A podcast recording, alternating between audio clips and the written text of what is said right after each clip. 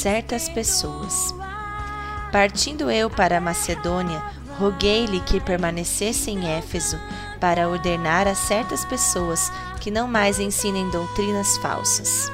1 Timóteo, capítulo 1, versículo 3. Sempre há certas pessoas que atrapalham, que confundem, que tentam desviar o rebanho, ensinando-lhe doutrinas falsas. Você e eu não devemos ser simples demais. De fato, certas pessoas têm aparência angelical, mas são falsos apóstolos e obreiros enganosos. É uma realidade histórica e profética. Jesus deixou bem claro: aparecerão falsos cristos e falsos profetas que realizarão grandes sinais e maravilhas. Mateus 24, 24.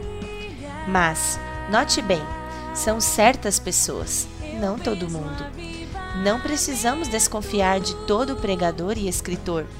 Não devemos ser ingênuos demais, nem prevenidos demais. Imagine como deve ter sido difícil o encargo de Timóteo em Éfeso. A igreja havia sido plantada há pouco tempo. Como numa lavoura, também na semeadura do reino, a erva daninha não tarda a aparecer. A pedido de Paulo, o jovem cooperador deveria ordenar a certas pessoas que não mais ensinem doutrinas falsas e que deixem de dar atenção a mitos e genealogias intermináveis. Em vez disso, deveria promover a obra de Deus, que é pela fé. A Tito, outro filho na fé, Paulo dá o mesmo encargo.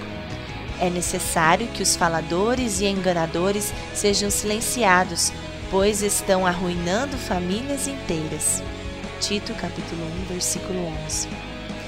Se sua família é apegada à palavra de Deus, quanto à fé e quanto ao comportamento, vocês não serão presas fáceis dos pregadores de doutrinas falsas. A nossa oração. Vou guardar-me daqueles que têm aparência angelical e língua falsa, agarrando-me a Jesus Cristo. Amém.